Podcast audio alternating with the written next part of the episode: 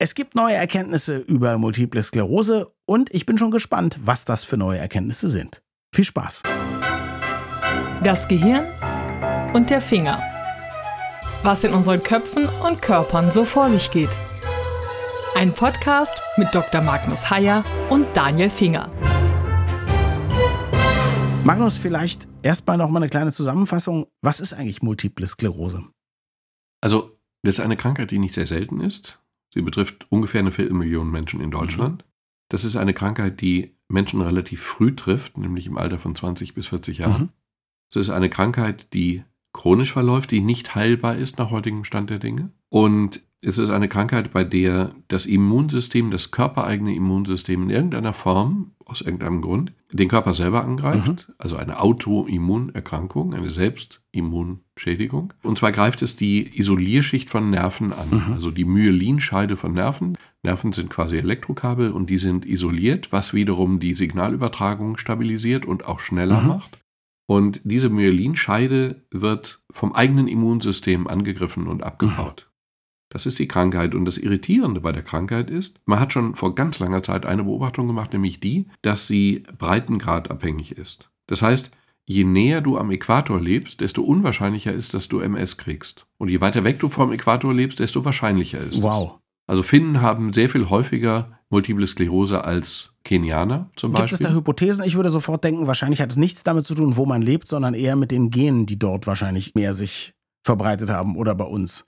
Ja, genau. Das Argument zerschlage ich dir jetzt ja, direkt und unmittelbar unbedingt. durch die zweite Beobachtung, die darin besteht, dass es darauf ankommt, wo du deine Kindheit verbracht hast. Also wenn du im Alter von, ich weiß die Zahl jetzt nicht mehr, irgendwie 15 Jahre oder plus minus, sagen wir mal, wenn du im Alter von 15 Jahren umziehst, nimmst du das Risiko deines Ursprungsortes. Auch mit. als Weißer, der in Kenia groß geworden ist? Also der finnische Botschafter in Kenia, wenn der Kinder hat?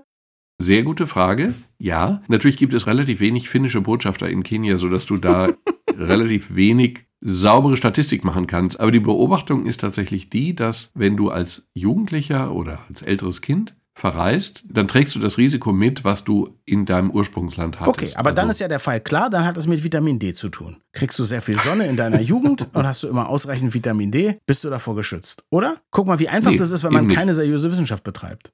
Genau, total einfach. So, damit ist das Genetikargument eigentlich jetzt mal so ein bisschen vom total, Tisch. Total, natürlich, ja.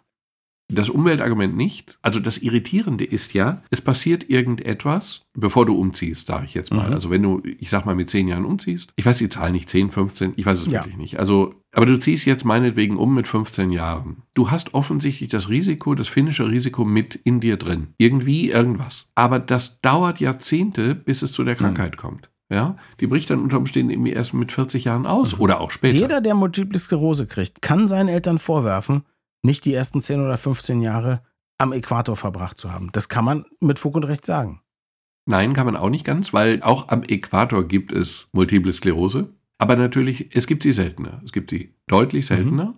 aber es gibt sie. Und auch in Finnland erkrankt ja nicht jeder an der Krankheit. Aber es gibt eben deutliche Unterschiede. Das war sozusagen die Denksportaufgabe, die wir schon hatten, als ich studiert habe. Mhm. Und das ist ja locker zehn Jahre mhm. her, vielleicht zwölf. Und das war eben damals die 100-Dollar-Frage. Was ist das für ein Vorgang, der so wahnsinnig lange braucht, mhm. bis er dann wirklich, ja, zu der Krankheit ja, führt? Ja, und ist es was, was man immer noch nicht weiß, oder? Naja, man hat es also bis vor kurzem wirklich nicht gewusst. Man ging immer von einer Slow-Virus-Infektion aus, von einer Vireninfektion, die dann eben langfristig diese Folge hatte. Mhm. Man hatte lange das Poliovirus in Verdacht, also Kinderlähmung, ist ja jetzt auch ein bisschen naheliegender, schon vom Begriff her naheliegender Gedanke. Aber es gab einige Studien, die das einfach ausgezählt haben. Und das ist es nicht. Polio ist unschuldig. Und es gibt ganz, ganz starke Hinweise darauf, dass es ein anderes Virus ist, nämlich das Epstein-Barr-Virus. Und dieses Epstein-Barr-Virus ist ein Virus, das kennen wir vom pfeiferschen Drüsenfieber. Pfeifersches Drüsenfieber macht es aber in den meisten Fällen eigentlich nicht. Also wir haben fast alle das Epstein-Barr-Virus in uns. Das würde jetzt die Argumentation wieder Verbitte zerstören. Mir das. Wieso habe ich dieses Virus? Was macht es? Macht es irgendwas? Hat es was gemacht? Das macht vermutlich in deinem ganzen Leben mhm. nichts. Mhm. 95 Prozent der Weltbevölkerung haben das Virus mhm. in sich. Aber 100 Prozent der MS-Patienten. Das ist ja schon mal komisch. Mhm.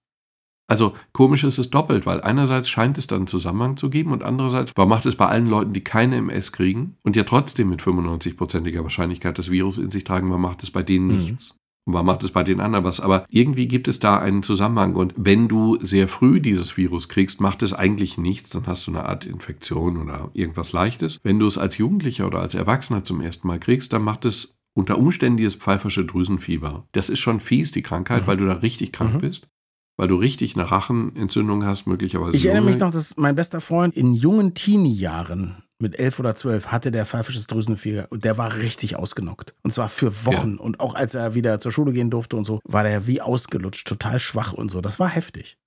Und das passiert eben nicht bei kleinen Kindern, mhm. sondern bei etwas älteren Kindern oder bei Jugendlichen oder bei Erwachsenen. Und dieses Virus, was dann eben in unseren Körpern drin ist, scheint eben auch langfristig etwas zu tun mit dem Immunsystem. Mhm. Also erstmal macht der Körper jetzt Antikörper gegen dieses Virus. Das ist seine Aufgabe und dann wird das Virus zerstört. Wenn das funktioniert, alles gut. Das Epstein-Barr-Virus hat sich evolutionär dem Immunsystem sehr stark angenähert. Es ähnelt einigen anderen Körperzellen. Mhm. Das heißt, wenn das Immunsystem jetzt ganz stark reagiert auf das Epstein-Barr-Virus, reagiert es möglicherweise gleichzeitig gegen Zellen des eigenen Körpers. Und genau das passiert ja bei der multiplen Sklerose. Das heißt, das eigene Immunsystem zerstört oder greift zumindest eben diese Isolierschicht der Nerven an. Und dadurch entstehen dann die Symptome. Klingt toll. Also klingt toll und klingt plausibel, aber die Frage ist, was machen wir jetzt damit? Wir wollen ja den MS-Kranken helfen. Also Erkenntnis ist schön, aber Therapie ja. ist besser. Ja, genau. Aber hier gibt es dann auch eine naheliegende Therapie. Also erstmal wissen mhm. wir nicht ganz genau. Also alles, was ich sage, ist sehr mhm. neu und noch nicht in Stein gemeißelt. Mhm. In der Medizin ist sowieso nichts in Stein gemeißelt. Aber man muss erstmal eine Theorie entwickeln, da muss man sie auf Plausibilität prüfen, da muss man sie auf Wahrheit prüfen und dann muss man gucken, ob man irgendwie eine Behandlung dagegen mhm. hat. Und hier ist es eben so, was macht das Epstein-Barr-Virus? Also das Immunsystem produziert Antikörper gegen dieses Virus, okay. Wirken die Antikörper selber gegen eigene körpereigene Strukturen? Kann sein. Das Virus dockt sich an an B-Zellen, also einen Zelltyp des Immunsystems. Mhm. Die sind da drin. Mhm. Es kann sein, dass die B-Zellen jetzt selber ihre Fracht in das Gehirn tragen oder ins Zentralnervensystem. Oder es kann sein, dass eine Reaktion, also bestimmte andere Zellen, T-Zellen, auf diese B-Zellveränderung reagieren und ihrerseits diesen Schaden machen. Das ist nicht ganz klar. Aber diesen Zusammenhang auf die eine oder andere Weise, den gibt es. Und was auch bemerkenswert ist bei diesem Epstein-Barr-Virus, ist, dass es eine ganz, ganz, ganz ausgeprägte Immunreaktion hervorruft, viel stärker als andere mhm. Viren. Was dann ja auch noch das Problem erhöht. Das ist doch an sich erstmal komisch, dass ein Virus in einigen Leuten gar nichts macht, in anderen Leuten das pfeifersche Drüsenfieber macht und in dritten vielleicht dann irgendwie MS. Das ist doch an sich schon mal was Merkwürdiges, oder? Kennst du das noch von anderen Viren? Nein, kenne ich Weil ich nicht. weiß, es gibt das, dass man, wenn man Windpocken hat, dann kann man von dem Virus später unter Umständen nochmal eine Gürtelrose bekommen. Aber das ist immer so, die Leute haben erst Windpocken zum Beispiel. Ne, es ist nicht mhm. so, dass manche das eine haben, die anderen das andere und die dritten nichts. Also das ist schon auch verrückt. Ja, Moment, Moment, aber die Windpocken sind ja ein gutes ja. Beispiel. Du hast die Krankheit, ja, und ganz wenige Leute kriegen Gürtelrose. Mhm. Die allermeisten kriegen es mhm. ja nicht. Ja. Warum kriegen die allermeisten das nicht? Ist deren Immunsystem stärker? Wahrscheinlich. Aber vielleicht auch nicht. Völlig unklar. Also die Zusammenhänge sind unklar, aber eines ist klar, wir behandeln die MS seit langer Zeit quasi mit Immunsuppressiva. Das heißt, da wir wissen, dass es eine Autoimmunreaktion ist, mhm. dass das Immunsystem selber gegen körpereigene Strukturen vorgeht, mhm. dass das Immunsystem selber Nervenbahnen zerstört, nicht Nervenbahnen, Entschuldigung, sondern deren Isolierschicht. Da wir wissen, dass das so ist, versuchen wir das Immunsystem zu bremsen. Das tun wir mit verschiedenen Medikamenten oder wir versuchen es zu modulieren, das heißt dann eben Immunmodulation, wie auch immer. Es gibt bei dieser Krankheit, das macht es noch irritierender, auch zwei verschiedene Verlaufsarten. Also es gibt eine chronisch progrediente, das heißt, irgendwann beginnt die Krankheit und ganz langsam schreitet sie voran. Mhm. Und wenn du sie nicht behandelst, wird sie eben ganz, ganz langsam mhm. immer ja. schlimmer. Und dann gibt es die schubförmige, das mhm. heißt, es passiert was und dann geht es wieder zurück und dann passiert lange Zeit gar nichts und dann passiert wieder was und kann sich wieder zurückbilden. Meistens bleibt noch etwas zurück. Alles ziemlich mysteriös. Mhm. Aber wenn wir tatsächlich den Zusammenhang sehen mit dem Epstein-Barr-Virus, dann ist ja der naheliegende Gedanke, gegen das Virus etwas mhm. zu tun. Und zwar in einer Phase lange, lange, lange vor der Krankheit. Denn irgendwas passiert ja in der Kindheit, was dann eben Jahrzehnte später zu dieser Krankheit führt. Und wenn man das Virus von vornherein bekämpfen könnte, schon in der Kindheit, hätte man möglicherweise das Problem gelöst. Also ich meine, es ist ein Virus, insofern wäre das Optimale doch eine Impfung. Exakt. Und das ist eben genau das, was jetzt auch schon begonnen wird. Man könnte, man müsste, das sind noch Studien, aber man müsste gegen das Epstein-Barr-Virus impfen, zu einem ganz frühen Zeitpunkt. Mhm. weil wir, wie gesagt, sehr früh von diesem Virus infiziert werden. In Bei Covid hatten wir das die ganze Zeit, dass man gesagt hat, ja, die Impfung hilft eigentlich auch, wenn man schon erkrankt ist. Also zumindest gab es Studien, die das naheliegen. Wäre das auch so, dass so eine Impfung auch den Leuten helfen würde, die schon in MS erkrankt sind, oder kann man das nicht sagen? Völlig unklar. Okay. Weil wir einfach nicht wissen, was passiert.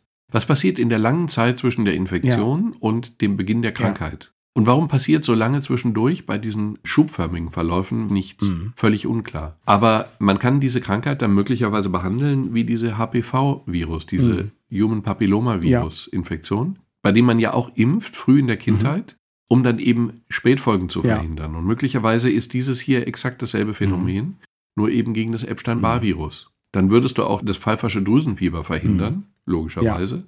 Aber vielleicht wäre eine Impfung gegen das Epstein-Barr-Virus eine Lösung, um diese 250.000 von MS betroffenen Menschen in Deutschland gar nicht erkranken zu lassen. Das wäre ein Genau, Traum. also die nächste Kohorte dieser Erkrankten. Weil die, die es heute haben, haben es ja. Das ist ja nochmal was ganz anderes. Du sagst, ja, steht in Sternen, ob das helfen würde, ne?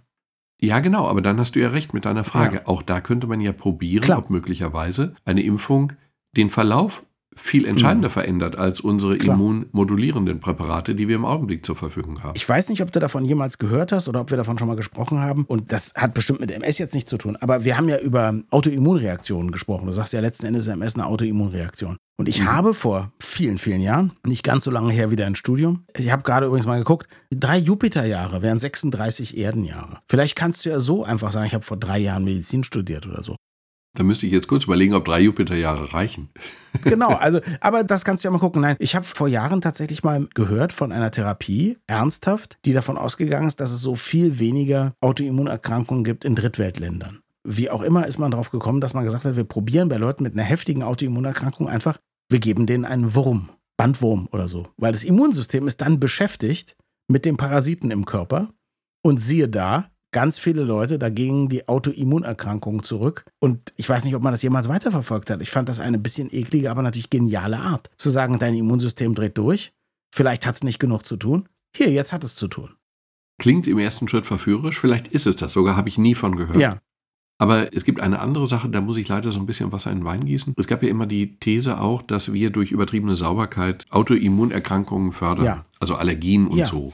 Diese These scheint aber nicht mehr ganz so zu stimmen. Auf jeden Fall freue ich mich, dass wir in letzter Zeit öfter mal Themen haben, wo wir auf so großartige neue Forschungsergebnisse eingehen. Und ich bin immer sehr glücklich, wenn ich merke, da passiert tatsächlich noch viel. Haben wir ja auch darüber hier schon gesprochen, wie froh wir sind, dass es sowas gibt wie mRNA als Technologie. Heute bringt uns das eine Impfstoff und morgen vielleicht Heilmittel gegen bestimmte Karzinome oder so. Also du und ich, wir müssen jetzt nur so lange durchhalten, bis wir diese neuen Therapien vielleicht brauchen.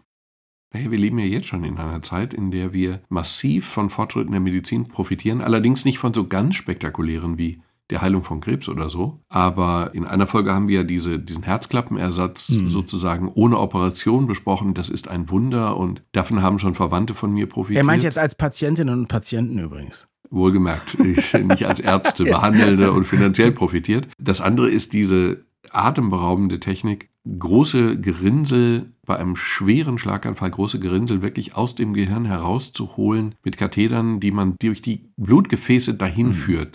Und dann wacht der Patient aus der Narkose auf und will nach Hause. Und das ist schon wirklich Ja. beeindruckend. Und der dritte große Bereich ist, dass wir, also wir behandeln Krebs noch, wie wir Krebs immer behandelt haben, aber so in kleinen Schritten ist man immer weiter gekommen, die Behandlung zu optimieren und die Belastung zu minimieren und die Wirkung zu optimieren. Und wir profitieren von einer Medizin, die wirklich große Fortschritte gemacht hat, obwohl sie nicht permanent in der Bildzeitung auf Seite 1 über den Bruch steht, sondern kleinere Fortschritte, die in ihrer Summe große Fortschritte Dann sind. kann ich als Bonus noch was, weil du jetzt schon beim Katheter warst und so. Ich habe heute eine Veranstaltung moderiert für die Bundesärztekammer und da war Ulrike Attenberger, die so ein KI-NRW-Projekt hat, wo es also darum geht, neue von KI unterstützte Methoden der Medizin auszuprobieren. Und die hat von einem Beispiel erzählt, von der Telerobotik. Und da war es tatsächlich so, und das ist interessant später, wenn man zum Beispiel in Gegenden lebt, wo man zwar eine Klinik irgendwo hat, aber da sind ja nicht wie in Berlin zum Beispiel riesige Unikliniken und ganz viele Spezialisten für irgendwas. Und dann ist der Spezialist eben zum Beispiel in Berlin, ja, und du brauchst aber deine Operation auf dem Land in Brandenburg. Könnte ja passieren. Und in diesem Fall wurde heute ein Beispiel gezeigt, wo jemand in einem 20 Kilometer entfernten Krankenhaus tatsächlich den Eingriff mit dem Katheter gemacht. Also vor Ort war ein betreuendes Ärzteteam. Der Patient mhm. war da nicht mhm. alleine. Das war erst meine Gruselvorstellung, wie man liegt dann da so rum und dann, nee, also da sind schon Ärzte, die ich betreuen, aber der absolute Spezialist für diesen Eingriff, ich weiß nicht, was es war, vielleicht war es so eine Herzklappengeschichte oder was anderes, der saß eben 20 Kilometer weg und hat von da diesen Eingriff gemacht. Und da würde ich auch sagen, das ist ja ein Wunder der Medizin. Ja, dass du auf einmal wirklich einen wirklich guten Spezialisten haben kannst und du musst dich nicht bewegen. Ja, und theoretisch geht das natürlich auch viel schneller, als dass da Leute transportiert werden, wenn es überhaupt geht. Also es ist schon toll, in welchen Zeiten wir leben. Ja, und dann ehrlich gesagt, musst du dir nicht einen Spezialisten suchen, der 20 Kilometer weiter entfernt arbeitet, sondern, also der absolute Top-Spezialist ist ja in der Regel in Amerika und dann lässt du dich einfach von dem operieren. Ja, wenn du es bezahlen kannst, nicht? Wenn ich Amerika höre. Aber vielleicht ist er ja in Latein- oder Südamerika, da wird es billiger. Aber das Tolle ist, also wir leben medizinisch in wirklich, wirklich aufregenden Zeiten und diese mRNA-Impfung ist natürlich ein ganz, ganz großer Faktor dieser Aufregung, dieser positiven Aufregung. Und wenn diese Technik jetzt eingesetzt wird in der Krebsbekämpfung und auch nur annähernd so erfolgreich ist wie in der Bekämpfung von Covid-19, das ist schon ganz schön spannend. Danke fürs Zuhören und bis zum nächsten Mal. Wir freuen uns immer über Feedback an mail.gehirnfinger.de.